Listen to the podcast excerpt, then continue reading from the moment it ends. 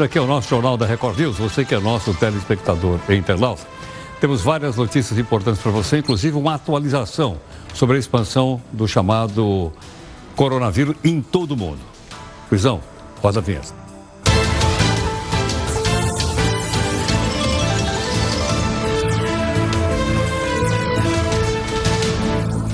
Depois de alguns dias de folga por causa do coronavírus, o Faísca, que é o anti-herói do Jornal da Record News, voltou e veio comunicar para a gente que ele faz aniversário, né? E ele está lá então com bolos tudo mais, etc, etc. Aliás, ele escolheu para fazer o nível no dia 29 de fevereiro. Por que 29? Assim diz o Faísca, ele só envelhece a cada quatro anos, né? Que é o chamado ano bissexto. Ele já convidou toda a turma do PGG, que é o Partido dos Gatos Gatunos, para a festa que vai ter no dia 29 vai ser uma churrascada, daquela da moda, com open bar, DJ, pista de dança, tudo, tudo, tudo. Peraí. Tudo vai ser pago pelo chamado cotão, aquele que os parlamentares em Brasília têm direito. Quais as despesas que deputados e senadores devem ser bancados pelo público, pelo chamado cotão? Qual é a sua opinião sobre isso? Vale festinha de aniversário? Mande aqui através do meu Zap Zap, que é o 11 São Paulo, 942 128 782. Acompanha comigo aqui o nosso portal, que é o r7.com. E aqui está, então, sobe para 130, de 132 para 182 o número de casos de suspeitos de coronavírus. Atenção é o seguinte, os suspeitos subiram, mas nós temos apenas um único caso, como você já viu relatado aqui na programação da nossa Record News. Veja também outras notícias importantes para você saber de fato em que país você vive. O México confirmou o primeiro caso de coronavírus. São Paulo tem a primeira morte por sarampo em 2020. O presidente do Congresso marca para terça-feira a sessão que vai decidir quem é que fica com 30 bilhões de reais no orçamento. Termina a quarentena dos turistas que estavam isolados em um hotel nas Ilhas Canárias. Há uma polêmica se o álcool gel realmente protege a pessoa do coronavírus. Ou será que não? Nosso convidado vai explicar. Turistas assustados suspendem viagens para a Itália. Afinal, qual é o impacto que isso está provocando na economia local? Você vai ver. O governo do Ceará diz que não vai anistiar os policiais militares. A Câmara Municipal de São Paulo quer diminuir o número de motoristas de aplicativo. Na sua opinião, a prefeitura da sua cidade deve colocar um limite na quantidade de motoristas de aplicativo? Qual é a sua opinião? Manda para cá. No nosso Zap Zap, que é 11 São Paulo. 942-128-782. Eu vou repetir. 942-128-782. Um navio a serviço da Vale, carregado de minério no Maranhão, amanhece cercado de óleo e ameaça o meio ambiente marinho. Veja aí a nossa imagem do dia. É um turista que fotografa a tentativa de roubo de um celular dele em plena Praça da Sé, no centro de São Paulo. Eu não acredito no que eu ouvi. Não acredito no que eu ouvi. Não pode ser verdade isso que eu escutei agora. O Cruzeiro vai indenizar o torcedor que foi violentamente agredido pela sua torcida no Mineirão. A gaveta do Jornal da Record News. Como está o processo do ex-reitor da Universidade Federal do Rio de Janeiro, já condenado por peculato? Este sábado é dia 29 de fevereiro. Portanto, nós estamos num ano bissexto.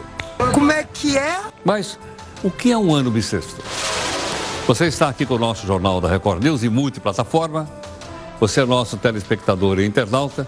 Através das mídias sociais, redes sociais, você participa, cobra, pode mandar seu recado, sua crítica e cobrar da gente busca de isenção e busca de interesse público.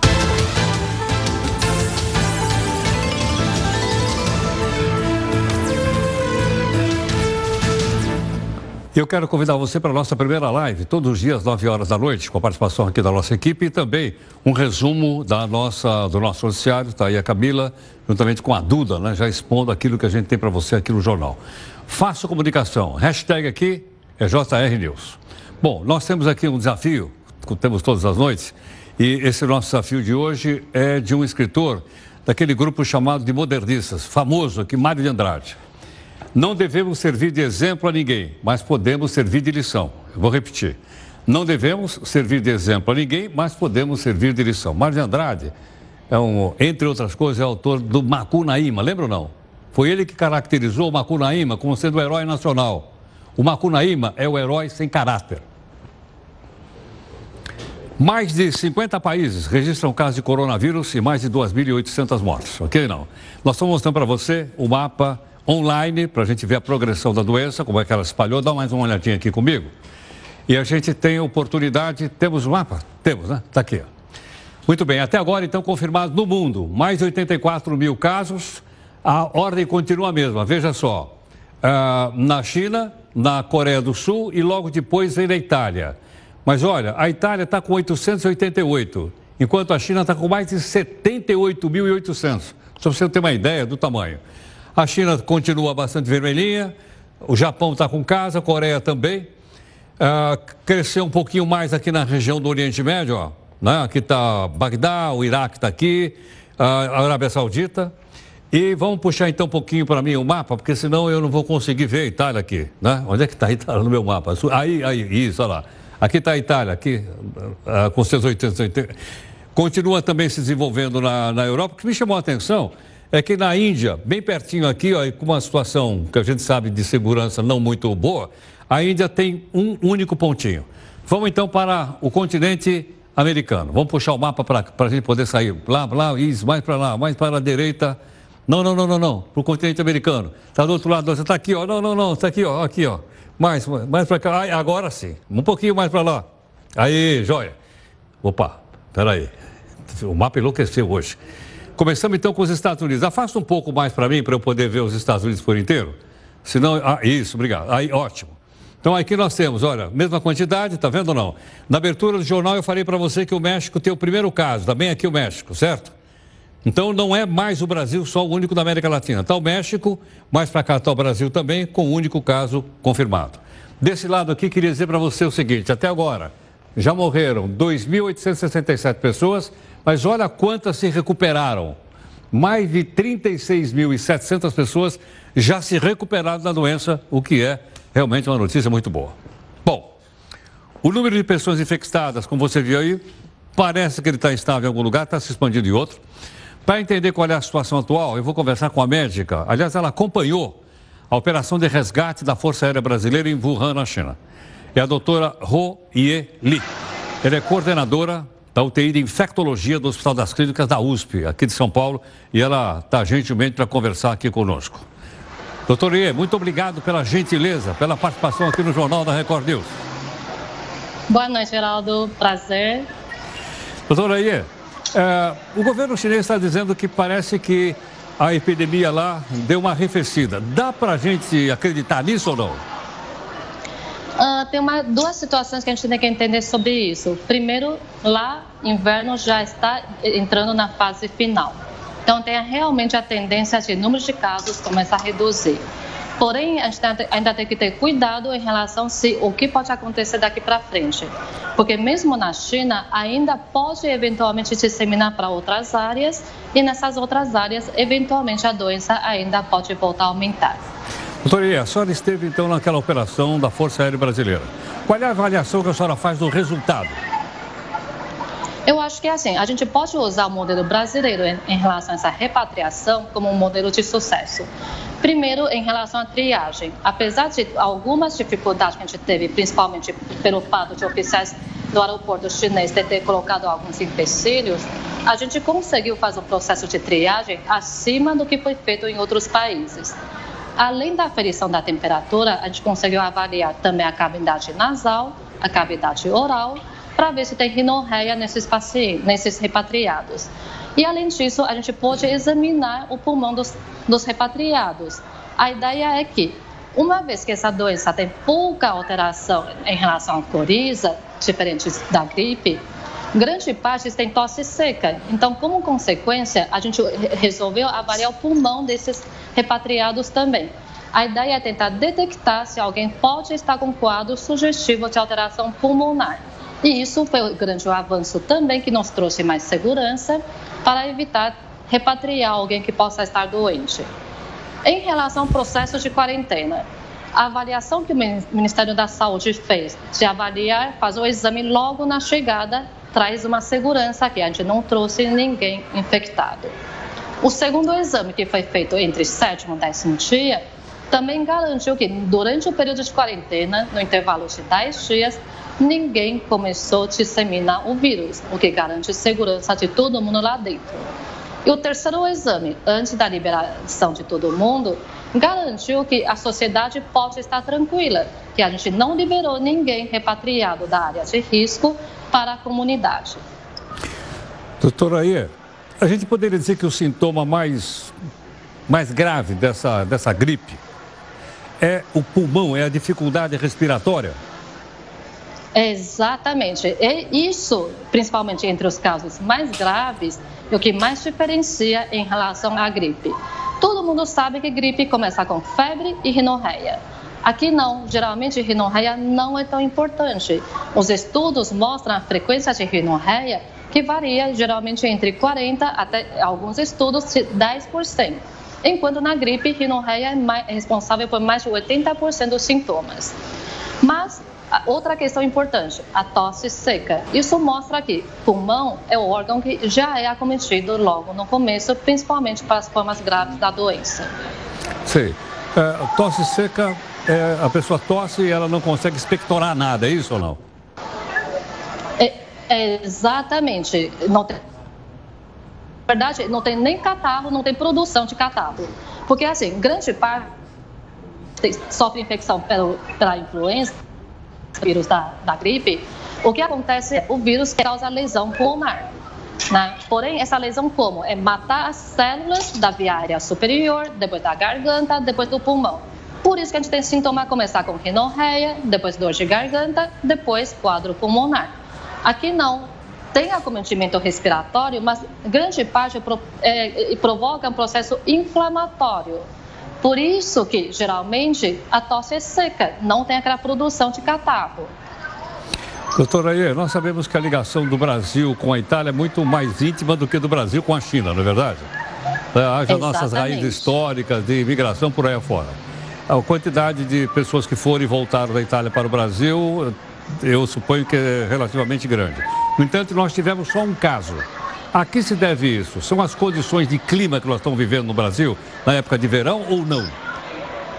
Eu acho que a gente tem que ter ainda um pouquinho de cuidado em relação a isso. Por quê? Qual foi o período que a gente mais recebeu turista? Foi agora no carnaval. Então, o carnaval acabou de acabar. A gente não dá para ter certeza ainda o que vai acontecer, principalmente nos próximos dias, na próxima semana. Precisamos ficar atentos, sim. Segunda questão é, lógico, tem a condição climática. A gente não está com temperatura tão baixa como na China, né? Porém, por outro lado, a gente observa, esse verão não está tão quente. Vocês reparam que eu estou de agasalho, né? Então, se isso vai fazer diferença ou não, ainda é um pouquinho difícil de afirmar. Mas a gente observa uma coisa, na Ásia, a Tailândia é um dos países que logo no começo teve caso, mas não espalhou. Então, pode ser sim que a condição climática nos favorece de não ter números de casos similar ao que aconteceu na China. Perfeitamente. Doutora Iê, quero agradecer a gentileza, quero cumprimentá-la pela sua participação na, na operação brasileira na China. E aproveitar a oportunidade de mandar também um abraço da doutora Lia, que foi quem me passou o seu telefone. Eu que agradeço a oportunidade, é um prazer falar com vocês e sempre à disposição. Muito obrigado, muito grato. Doutora Ho Ye Li, ela esteve então lá na China com a, com a FAB e ela é responsável então por um setor do Hospital das Clínicas. Né? E a doutora Lia me passou, olha, me passou por zap zap, dizendo, você não quer conversar com a doutora Ye que esteve lá? Eu falei, claro. Aí ela passou, mas quem é a doutora Lia? Minha irmã. A Câmara Municipal de São Paulo quer diminuir o número de motoristas de aplicativos. Eu estou perguntando agora em geral, não só de São Paulo, qualquer cidade. E aí? Deve diminuir para ter mesmo número de taxistas e de, do pessoal do aplicativo? Não deve? O que prevalece a sua opinião? Você que é nosso telespectador e internauta. E vamos então para a primeira live, porque aqui quem opina é você.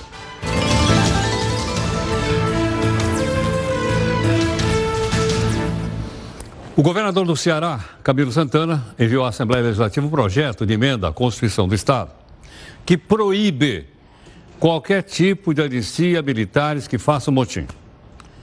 As negociações da Comissão Especial com as polícias estão sendo levadas à frente, nesse momento está travada, porque os militares desejam ser anistiados.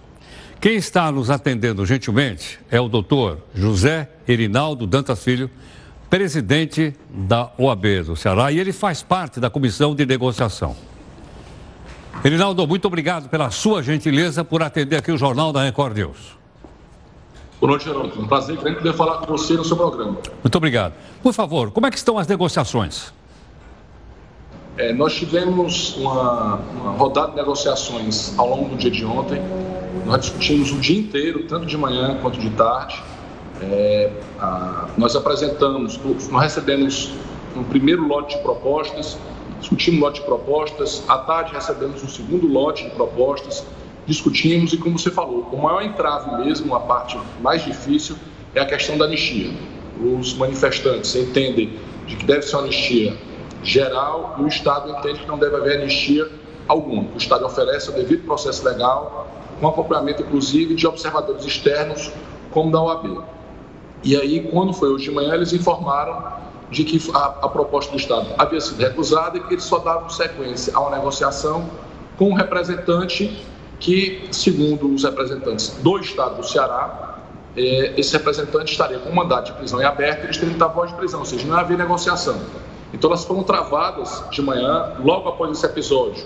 A OAB do Ceará, juntamente com a Defensoria Pública, nós fomos até o 18º Batalhão, onde estão os manifestantes, conversamos com eles a tarde inteira, tentando apresentar uma contraproposta ao Estado do Ceará que pudesse ser factível, ou seja, de que a anistia geral e restrita não tem como, como, como haver, não teria como se discutir uma situação como essa, mas que a gente pudesse encontrar alguma forma de que o Estado pudesse concordar, por exemplo, não abrir processos disciplinares contra quem apenas faltou o serviço. Então, em situações como essa. Então, os, os manifestantes fizeram uma assembleia agora à noite, aprovaram uma contraproposta. Nós estamos aguardando receber aqui na ordem essa contraproposta para que a gente possa levar o Estado do Ceará aos representantes dos três poderes do Estado, para que a gente possa, o mais breve possível, ver se a gente consegue é, fazer com que essa proposta seja factível, que a gente conta alguma outra proposta mais próxima, enfim, para que a gente possa conseguir resolver esse impasse e voltar à segurança pública no nosso Estado. Essa proposta já está com você ou não? Ainda não, nós estamos aguardando o recebimento dela. A, a nossa informação é que eles acabaram de terminar uma assembleia lá no 18º Batalhão, fecharam esses pontos dessa, dessa, dessas no, dessa nova lista de reivindicações. Na realidade, segundo eles, é a mesma lista com algumas flexibilidades, né, com algumas prioridades. Porque, por exemplo, um dos pontos que estava lá era, era que houvesse isenção para arma do fogo e munições para, por policiais. É uma proposta que o Estado, inclusive, é simpático, até se mostrou favorável. Só colocou como dificultador o quê? É necessário que no CONFAS, ou seja, na reunião dos secretários de Fazenda, se aprove essa isenção, passou depois ser encaminhada uma lei à Assembleia que para que seja efetivada a isenção, ou seja, é um processo que vai tomar alguns meses. Em uma situação como essa, nós entendemos que não é tão importante, tão relevante que impeça a volta dos, dos manifestantes. Ou seja, a gente está atrás de uma pauta mínima para que eles possam voltar a trabalhar e para que a gente volte, a ter paz aqui nas ruas de Fortaleza. Agora, posso entender... Nas ruas de todo o estado do Ceará. Você posso entender, então, que algumas coisas são negociáveis. Só não é negociável a anistia, é isso? É, o, o, o, Estado se dispôs a, a, discutir uma série de, de, ações. Por exemplo, o Estado ele aprovou um aumento é, que importa uma repercussão no orçamento de 495 milhões de reais. Os manifestantes não concordam com as faixas desse aumento. O Estado, inclusive, se dispôs a negociar essas faixas, ou seja, dentro do limite que o Estado colocou de 495 milhões de reais, o Estado se dispõe a negociar isso daí. O maior impasse que nós estamos enfrentando é a questão da anistia. O Estado não, concorda em anistiar coisa alguma e os manifestantes querem anistia total. Em cima disso, a ordem, juntamente com a Defensoria Pública, que fez também um grande trabalho hoje de tarde, a nossa ideia é tentar encontrar um meio termo aí para poder permitir que os manifestantes, para que os policiais voltem às ruas. Agora, como seria possível identificar? Nós mostramos, inclusive, algumas imagens. Identificar as pessoas que participaram. A, a, imprensa está chamando de motim, porque diz que Força Armada não pode fazer greve. que é o motim. Como identificar essas pessoas? Os que estavam, os que não estavam, o pessoal estava estava com o rosto coberto, estava com máscara. É, mas o Estado tem investigação, é, tem imagens, tem espiões, tem fotos. Ou seja, o Estado tem como fazer uma, uma investigação e conseguir identificar alguns, tanto que nós temos, inclusive, alguns já presos aqui no, no, no Estado do Ceará. É, a grande questão é que a gente, que a, que a gente possa é, discriminar o que foi que aconteceu, que essa é a, a proposta do Estado. Quem apenas faltou ao trabalho né, vai receber determinada punição, diferente, por exemplo, de quem foi, foi à rua, foi mascarado, roubou uma viatura ou ameaçou comerciantes da rua, por exemplo, como aconteceu em Sobral. Isso, inclusive, é crime. E aí, a, a, a, esse, esse, tipo de situação não teria como ser conseguido uma anistia por parte do Estado. Só que pode considerar anistia criminal uma lei federal que os manifestantes buscam é uma anistia administrativa, ou seja, para aqueles que faltaram ao trabalho, para aqueles que participaram do movimento grevista, do movimento paredista, ou como, ou como se pode dizer, motim, já que não existe greve na, na, nas forças militares, é, esse daí não venham responder por um processo administrativo que pode terminar com a expulsão. Doutor Reinaldo, o Estado também identificou quem é que deu os tiros no senador Cid Gomes? Ainda não. A informação que eu tenho é de que está havendo uma investigação desse episódio. É, o presidente da OAB da cidade de Sobral, onde aconteceu a situação, é, é, tem acompanhado essa investigação, inclusive comentou comigo que logo depois que aconteceu o episódio, a polícia foi ao local e periciou, ou seja, pegou cápsulas, pegou, pegou a, a, a localização de onde partiram os tiros contra o senador, pegaram as, as imagens, enfim, é uma investigação que tem corrido, que tem, que tem, que tem que tem é, é, sido feita pela Polícia Civil. A Ordem, inclusive, criou uma comissão especial para acompanhar todas as investigações decorrentes desse, desse movimento policial e essa comissão está também acompanhando esse, esse inquérito policial. Entendo. Doutor Reinaldo, o que, que o senhor espera então da negociação que vai acontecer logo mais? Está esperançoso em que haja um acordo ou não?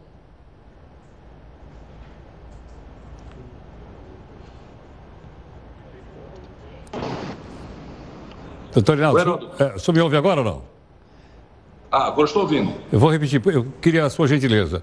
O que, é que o senhor espera da reunião que vai ter daqui a pouco, então? O senhor está esperançoso que haja algum acordo? Eu estou esperançoso, Heródoto. A, a, a, minha ideia é que a gente possa receber aqui os, os representantes dos policiais, que eles possam trazer uma proposta que possa ser, pelo menos, objeto de uma resposta por parte do Estado do Ceará que a gente possa conseguir negociar termos da, da, da proposta e para que a gente possa conseguir mais breve possível o retorno das ruas. O que eu sinto dos dois lados é que os dois lados estão abertos ao diálogo, os dois lados querem acabar com a greve, tanto o Estado quanto os manifestantes. Eles estão muito insatisfeitos com a situação em que eles se encontram. Mas é, essa questão da, da anistia tem sido a questão de qua e se eles puderem flexibilizar isso daí, para que o Estado do Ceará também possa flexibilizar, ou seja, sem considerar anistia, mas também relaxando de alguma forma a possibilidade de abertura desses processos administrativos, a gente talvez consiga o retorno às ruas. Perfeito. Muito obrigado pela sua gentileza aqui em nome do Jornal da Record. Muito obrigado. Muito obrigado. Muito honrado participar com você. Muito obrigado. Muito obrigado. Doutor José Erinaldo Dantas Filho, presidente da OAB do Ceará. Como você viu, ele faz parte da comissão que está discutindo o fim da greve, não vou chamar greve, vou chamar de motim, no Ceará reunião de manhã, reunião de tarde, vai ter uma reunião agora à noite. Ele vai participar da reunião agora à noite. Qual é o ponto central, como você acompanhou agora? O ponto central é a questão da anistia. O governador disse que não vai dar anistia. No Congresso Nacional há uma pressão enorme para que não se dê anistia. Mas os, o pessoal da Polícia Militar quer anistia. Essa é questão, esse é o ponto central. Vamos ver como é que isso vai se resolver. Tá? Enquanto isso não se resolve, há também a presença lá no Ceará da Força Nacional, que é formada por policiais militares de várias regiões do país, estão lá. Né, o governo federal mandou para lá, adiou por mais uma semana, mas o efeito disso tem sido muito grande. Mas eu, a gente contou, eu parei de contar, precisava ter visto isso. Quantas pessoas morreram até hoje desde que a polícia parou de trabalhar no Ceará? Nós tínhamos contado mais de uma morte por hora, tinha morrido mais de 150 pessoas. Eu vou, vou atualizar o dado, ainda dentro dessa edição, a gente vai voltar com isso aqui, desde de lá até hoje, quando a gente então tem essa possibilidade, como você viu aí, né? essa possibilidade de haver o entendimento. Bom, numa entrevista dada a jornalista, o secretário de Vigilância de Saúde, Wanderson Kleber de Oliveira, atualizou o número de casos suspeitos de coronavírus em todo o nosso país. Tivemos um, um, aumento expressivo de notificações de casos suspeitos. Então, não temos ainda nenhum na região norte que se enquadre na definição. Um caso em Alagoas, nove na Bahia, seis no Ceará, um na Paraíba, cinco em Pernambuco, três no Rio Grande do Norte, isso na região Nordeste. Suspeitos na região Sudeste são dois no Espírito Santo, 17 em Minas Gerais, 19 no Rio de Janeiro, 66 em São Paulo, 5 no Distrito Federal, 5 em Goiás, 2 no Mato Grosso do Sul, 5 no Paraná, 9 em Santa Catarina e 27 no Rio Grande do Sul, fazendo um total de 182 casos em investigação para o, o, a síndrome respiratória e o novo coronavírus. Um caso confirmado, que é o caso de São Paulo, todos conhecem, e temos descartados 71.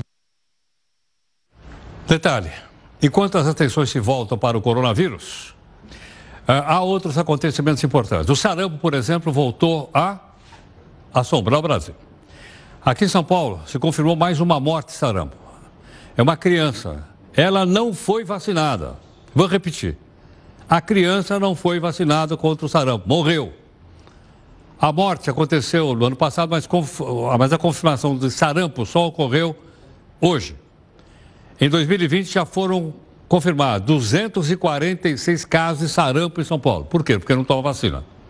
Lembrando que existe vacina, que a campanha nacional de vacinação está em vigor em todos os postos de saúde do nosso país. Tudo bem? Bom, antes de dar outra notícia, o nosso pessoal aqui da redação me confirmou o seguinte, a Jéssica e o pessoal que está aqui. Morreram 170 pessoas, 170 pessoas assassinadas no Ceará. Só que eles pararam de fazer a contagem. Parou em 170. Isso dá uma média aproximadamente de uma pessoa por hora nesse período. Foram assassinados. Parou. Senão nós tínhamos que divulgar. Por isso eu também não tinha o um número para passar para você. Então o número, o último número que eles divulgaram foi de 170 pessoas assassinadas. Ó, 170 pessoas assassinadas é como se tivesse um ataque numa, numa fase da guerra da Síria, só para você ter ideia. Bom, vamos voltar para falar um pouco de meio ambiente. Vamos falar de quem? Da Vale. Quando a gente fala de meio ambiente, fala da Vale. Cara, da perseguição a Vale. Não é isso.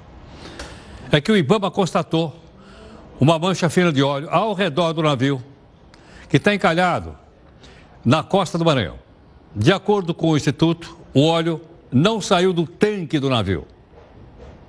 O, navio está carregando minério da Vale. A Marinha está investigando o local para poder entender o que, é que pode ter acontecido com o navio. Veja aí. Até o momento, não se cogita a possibilidade de naufrágio da embarcação devido às condições da área em que ela está à deriva. E mesmo sem indícios de vazamentos da carga ou de óleos, já existe um plano de contenção desses materiais. A nossa preocupação, primeiro, é entrar no navio e mapear qual é o dano.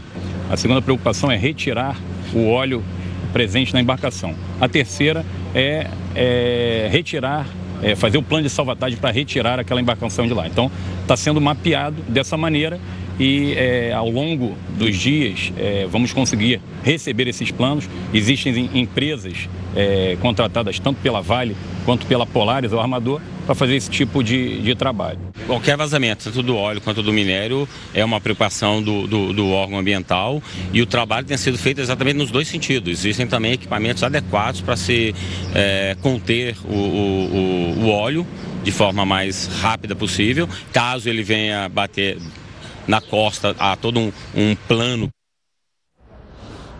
Você viu o tamanho do navio, né? É um monstro. Monstro. Vamos ver o que, que eles conseguem fazer lá. A Câmara dos Deputados vai renovar o equipamento dos deputados que vivem nos apartamentos de 240 metros quadrados pago por nós. A Câmara lançou um pregão para comprar 20 máquinas de lavar, 20 fogões do bão, 24 refrigeradores, mas não é qualquer tipo, é aquele duplex, para renovar os apartamentos funcionais dos parlamentares que não recebem auxílio moradia. Não tem preço ainda especificado na licitação. Mas só um dos modelitos de geladeira sugeridos custa quanto? Quanto é que vale uma geladeira da boa? Quanto vale, Carol, uma geladeira da boa? Quanto é que vale? Mais ou menos. Os três pau? É por aí. Pois é. Quanto é que vale, Carol? Quatro pau. Essa daqui nós deixaram mais baratinho. Vale só R$ 2.800. Tudo bem? Bom, depois dessa, acho melhor a gente partir para a segunda live para você comentar então aqui a nossa enquete do dia.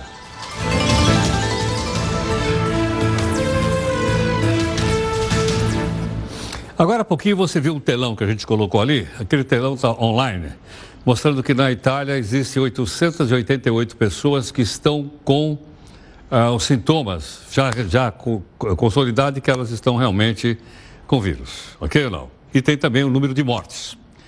Bom, são confirmados então 880 casos da doença. A região norte da Itália mais afetada, chamada Lombardia, escola, universidades, museus da região estão fechados. Mais de 50 mil pessoas na Itália estão em quarentena. E esse número alto de casos fez com que a Itália se tornasse o centro da epidemia do coronavírus na Europa. E também um dos países uh, mais, uh, como é que vou dizer para você, mais atacados. Ele está apenas atrás da China e da Coreia do Sul. Tudo bem? Bom, vamos dar uma olhadinha então aqui, olha, para você ter uma ideia do impacto que esse coronavírus está provocando na economia mundial, em vários setores, logicamente, mas nós vamos falar só no setor de turismo. Está aqui a Organização Mundial de Turismo, só para você ter uma ideia. É, o país que mais recebe turista no mundo, dá uma olhadinha aqui, ó, é a França. Inacreditável. Olha a quantidade de turistas que chega na França por, por ano. Quase 89.500, 89 milhões e 500 mil turistas por ano.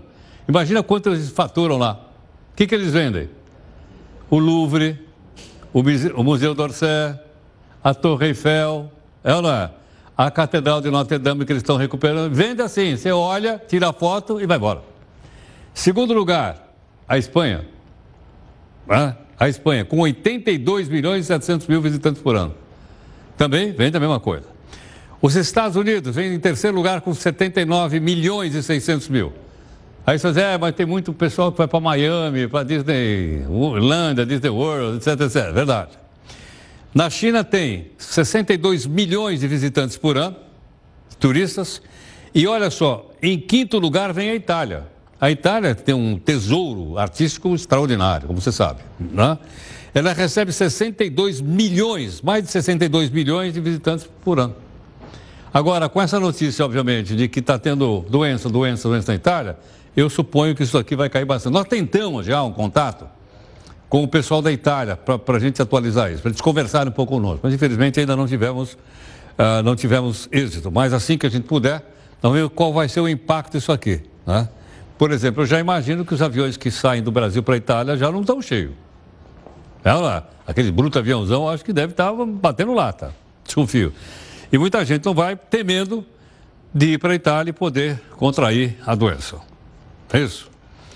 Bom, na entrevista de hoje do Ministério da Saúde sobre o coronavírus, o secretário de Vigilância da Saúde, que é o Wanderson Kleber de Oliveira, também falou sobre o uso de duas coisas que nós já explicamos aqui para você antes, dos termos epidemia e pandemia.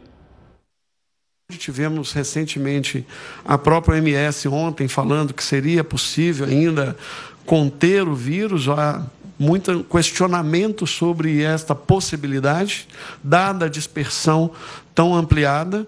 É, nós temos conversado com a Organização Pan-Americana da Saúde, o ministro tem já reiterado da necessidade da organização fazer uma revisão do critério de epidemia, pandemia, porque esta mudança ela vai implicar numa redução de busca de relação com o local provável de infecção e vai nos permitir focar principalmente nos, nos, grupos etários mais vulneráveis, que são adultos acima de 60 anos. Aí eu passo a direcionar o meu esforço para identificar que padrão de caso grave é esse, como que eu posso evitar que ele evolua para o óbito. Perfeito. Nós já explicamos para você a diferença entre endemia, epidemia e pandemia. Está lembrado ou não? Explicamos aqui no telão. Tá? Para a gente poder entender melhor essa linguagem aí. Então a gente já sabe. Há uma polêmica se realmente o gel, o álcool gel, realmente protege as pessoas contra o coronavírus. Que aí eu vejo muitas vezes o pessoal passando esse álcool gel nas mãos e tal. E além disso, tem muita gente que, que duvida se se substitui o produto, se, se passar álcool gel, pode ser com água e sabão. Nós temos aqui mais um convidado, gentilmente para conversar conosco, que é o Dr. Marcos Machado, que é, que é farmacêutico e presidente do Conselho Regional de Farmácia aqui de São Paulo. Ele está aqui gentilmente conosco. Marcos, muito obrigado pela gentileza. Boa noite, Heródoto. Eu que agradeço aí o espaço que você tem dado aí para o Conselho Regional de Farmácia e para os farmacêuticos. Muito obrigado. Eu que agradeço. Marcos, é, se eu passar esse álcool gel na mão, eu mato o, o, o vírus do coronavírus ou não? Você mata sim, elimina não só o vírus, não só o coronavírus, como outro, outros vírus também e bactérias também. O álcool, o álcool gel a 70%, ele foi criado justamente para poder fazer antisepsia das mãos e antisepsia também uh, de superfícies. Ele funciona assim, funciona muito bem. Entendo. Agora, isso dispensa a pessoa de lavar a mão com água e sabão ou também deve fazê-lo? De forma alguma. Foi importante a sua pergunta. Uh, uh, o álcool gel ele pode ser utilizado, ele funciona evidentemente para poder fazer antisepsia, mas não dispensa a lavagem das mãos, principalmente se a mão tiver sujidades. Se tiver material biológico na mão, sangue, secreções, é, e principalmente para profissionais de saúde que lidam com pacientes o tempo inteiro, deve ser lavado a mão com água e sabão, higienizado corretamente e depois uh, utilizado uh, o álcool gel, mas não substitui. Marco, uma outra questão que eu queria te perguntar, porque também está correndo muito na internet, a gente precisa de informação de quem tem o conhecimento técnico como você tem. Algumas pessoas dizem, não, olha, se você passar vinagre na mão, tem também o mesmo efeito, porque o vinagre tem um ácido XYZ. Procede ou não procede isso? Não, não procede, Heródoto. O, o ácido acético utilizado em vinagres é um ácido fraco. E não foi, evidentemente que não foi desenvolvido e não foi produzido como antisséptico, não, não é um, um, um, princípio ativo desinfetante, não é isso. É que eh, há uma confusão muito grande, porque se utiliza, e às vezes passa, isso acaba passando em televisão, em alguns programas, utilizando o, o vinagre para fazer limpezas, mas são limpezas pesadas, são, são outros tipos de sujidades. É, não, não faz desinfecção de mãos, nem tampouco de superfície. E a prova disso, eu, eu vi aí um vídeo que está circulando na internet, mas é uma bobagem enorme. Eu não sei da onde aquele, aquele cidadão tirou eh, aquelas falas, mas o vinagre estraga também. E ele estraga justamente porque ocorre crescimento bacteriano dentro do vinagre. Então não tem sentido nenhum isso, não, não foi desenvolvido para esse para essa finalidade. Aquele vídeo é um, infelizmente, está é, é, tá prestando um desserviço à sociedade. Perfeito. Agora, Marco, nenhum desses outros remédios caseiros também tem sucesso. Eu citei aqui o vinagre, mas tem outros aí rodando por aí. É, se usar hipoclorito, é, o que se tem é, em casa para desinfecção, é, para limpeza de superfícies, hipoclorito pode ser utilizado, mas não para higiene de mãos ou pele, porque aí é, é prejudicial à saúde e à pele. Então, nesse momento, é, é, o ideal é utilizar realmente o álcool gel, álcool a 70%. Não precisa nem ser álcool gel, poderia ser álcool 70% líquido. Mas o gel, ele não desidrata a pele, então é melhor para utilizar porque não causa lesão de pele e não desidrata. Então é por isso que foi desenvolvido em forma de gel. Para ficar mais claro, agora me lembro mais uma. A utilização da água sanitária na mão também mata o vírus ou não? água sanitária mata, mas o problema é que não mata só o vírus e não mata só a bactéria. Mata inclusive a pessoa e traz problemas aí dermatológicos. Então deve ser evitado, não deve ser usado para essa finalidade de passar nas mãos. Outra pergunta: a necessidade do pessoal correr na farmácia e comprar máscara?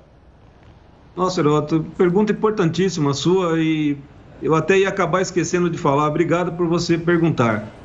É, as pessoas estão correndo para a farmácia para comprar é, a, a, máscara é, sem necessidade. A máscara ela deve ser utilizada por pessoas que apresentam os sintomas e têm o risco de transmitir a outras pessoas.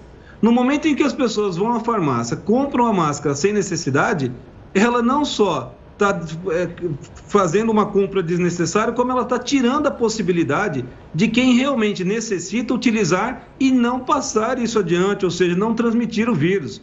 A máscara não deve ser utilizada se não há sintomas. Só deve ser utilizada por quem realmente apresenta alguma possibilidade de transmissão do vírus. Então, essa corrida desenfreada à farmácia e a compra de máscaras também é um desserviço à sociedade. Não tem sentido isso. É preciso que seja utilizado por quem realmente necessita para evitar a transmissão no momento correto. Perfeitamente. Marco, mais alguma informação importante que eu, como sou leigo, não fui capaz de perguntar? Você não é leigo, não. Aliás, você presta um serviço enorme a toda a sociedade aí com o seu programa há muito tempo. É, é importante dizer que é, nós capacitamos, estamos capacitando os farmacêuticos para que atendam a população e saibam o que fazer com o paciente que apresente alguns sintomas. Por quê? A farmácia é o estabelecimento de saúde mais acessível à população. Às vezes até mais fácil de ser, é, é, de, de, poder ter um atendimento de um profissional de saúde é, do que uma UBS, do que um pronto atendimento, que às vezes é mais complicado.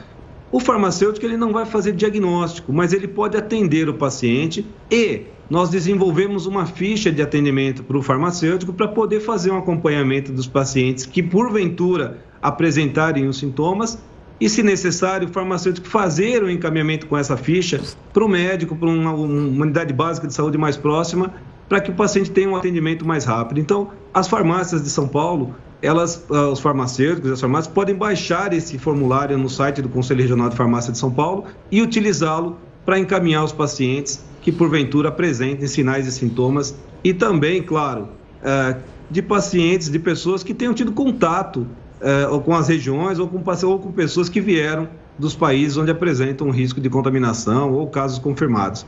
Mas os farmacêuticos estão preparados, estão aí se capacitando para poder ajudar nesse momento importante da saúde pública brasileira.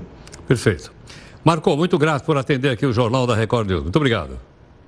Agradeço, muito obrigado pelo espaço, sempre à disposição. Uma boa noite. Boa noite, obrigado. Doutor Marcos Machado, farmacêutico e presidente do Conselho Regional de Farmácia. Então, deixa eu ver se eu entendi bem. O álcool gel, realmente, ele mata o vírus que está na minha mão.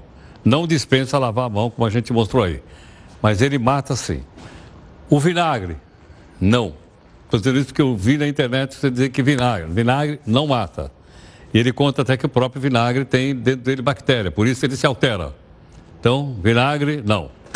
Água sanitária, que é o popular cloro, né? Mata, mata, mata o cara também. Você bota aquele monte de, de, de, de Aí depois você vai ficar cheirando aquela água não, sanitária para todo lado. Já pensou? Você passa aí e vem trabalhar aqui, vô? Vai ficar com aquele cheiro de banheiro na mão. Então, ele disse não precisa ser necessariamente o álcool gel. Pode ser álcool líquido desde que ele seja acima de 70, né? proporção seja acima de 70. Mas ele também explicou o seguinte, esse queima a mão. O álcool gel não queima a mão. Você vai dizer, bom, mas tem muita empresa que está ganhando dinheiro vendendo. Eu vejo aí o pessoal tirando aquela. Até bonitinho, ficou bacaninha. Né? Tudo bem, os caras estão ganhando dinheiro, é verdade mas você viu as informações de ordem técnica, não de ordem publicitária nem marketing. Tudo bem? Isso aí é um departamento. O nosso aqui é só notícia.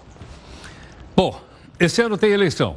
E aos poucos eu quero que você vá conversando com o pessoal e tudo mais.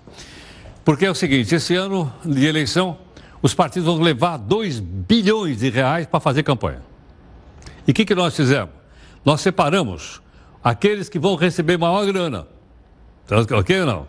Para você, então, avaliar. São cinco que vão receber mais dinheiro, porque é proporcional ao número de deputado federal. Vamos lá.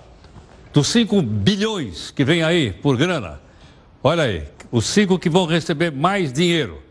O PT vai receber 205 milhões, o PSL 201, o MDB 151 milhões, o PP 138 milhões. Ué, não podiam pegar o dinheiro da Petrobras e colocar aqui? Ah, não. O PSD, 136 milhões. Total, só os cinco, 831 milhões. Falta o resto né, para completar 2 bilhões. Tudo bem ou não? Isso é o quê? Isso aí é o fundo eleitoral. Mas tem, além do fundo eleitoral, tem também o fundo partidário, porque os partidos vão viver do quê, coitadinhos?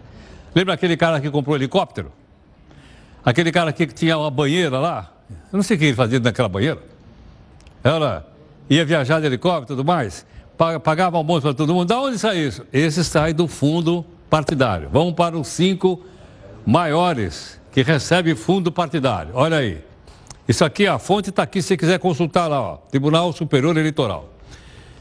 Quem é que recebe? Fundo eleitoral, hein? Só para sobreviver esse partido. PSL, 114 milhões. PT, 101 milhões. PSDB, 59 milhões. PSD, 58 milhões. PP, 55 milhões. Total só desses cinco, 387. Qual é o total aqui? 900 e tantos milhões, dá quase um bi. Sabe de uma coisa? Eu acho que é melhor a gente fundar um partido político. É, né? A gente funda um partido e a gente entra nesse fundo aí, ó. Certo ou não? É, né? Sem de estresse, nada disso, trabalhar sexta-feira de noite. É, né? Acho que é melhor a gente ir para uma live. Vamos lá.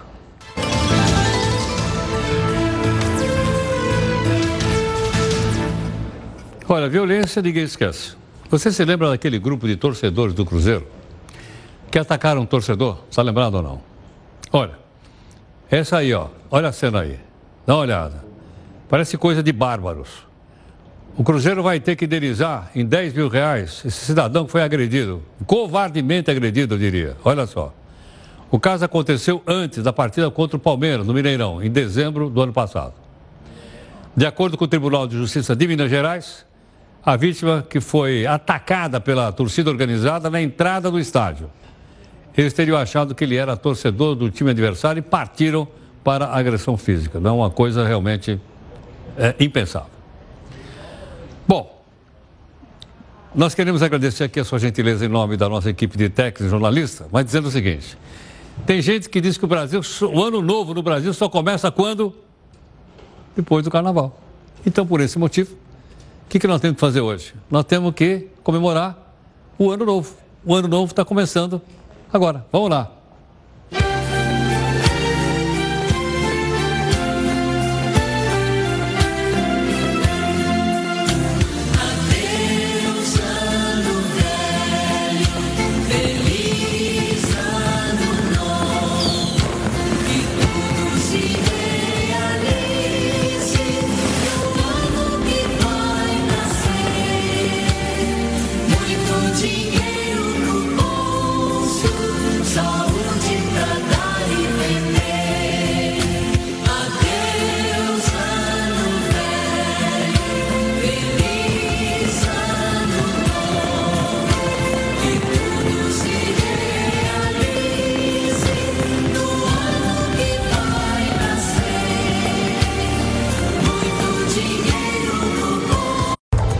Começa agora mais uma edição do Boletim do Jornal da Record com as principais informações dessa sexta-feira.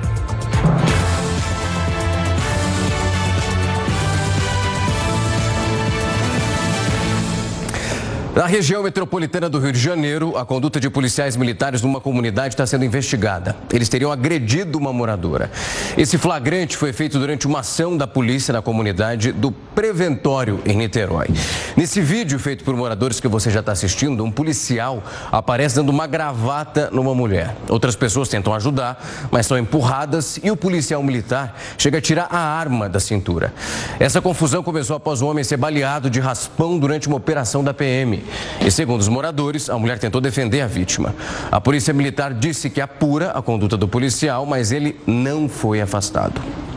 E Suzane von Richthofen, réu confessa do assassinato dos pais, foi proibida de frequentar o curso de turismo. A juíza responsável pelo caso negou esse pedido de Suzane, baseada num trecho da lei que só permite que condenados em regime semiaberto frequentem cursos profissionalizantes nessa mesma comarca da execução. A Suzane cumpre pena na penitenciária de Tremembé, que fica no interior de São Paulo, e tentou a matrícula em Campos do Jordão. A Nigéria confirmou hoje o primeiro caso de Covid-19. Essa infecção é a primeira registrada nessa região conhecida como África subsaariana. O Ministério da Saúde da Nigéria confirmou nesta sexta-feira o primeiro caso do novo coronavírus no país e, consequentemente, na África subsaariana. We are here today to announce the Estamos aqui hoje para anunciar a presença do primeiro caso do novo coronavírus confirmado na Nigéria. Estamos dando este passo para oferecer um fato claro às pessoas e esperamos que tudo seja relatado com precisão. to the public, which we hope you will all report accurately Segundo as autoridades, trata-se de um cidadão italiano que trabalha na Nigéria e viajou de Milão a Lagos no dia 25 de fevereiro. O paciente está em um hospital clinicamente estável, sem sintomas sérios. Até esta sexta-feira havia apenas dois casos do novo coronavírus em todo o continente africano, um no Egito e um na Argélia. Inclusive, vários especialistas haviam manifestado sua curiosidade diante da baixa propagação do coronavírus no continente africano, onde vários países mantêm uma estreita relação com a China. A Organização Mundial de Saúde advertiu no início da semana que os sistemas de saúde africanos estão mal equipados para responder ao avanço do novo coronavírus no continente. E daqui a pouco a gente está de volta com mais uma edição do Boletim do Jornal da Record. Não sai daí e até já.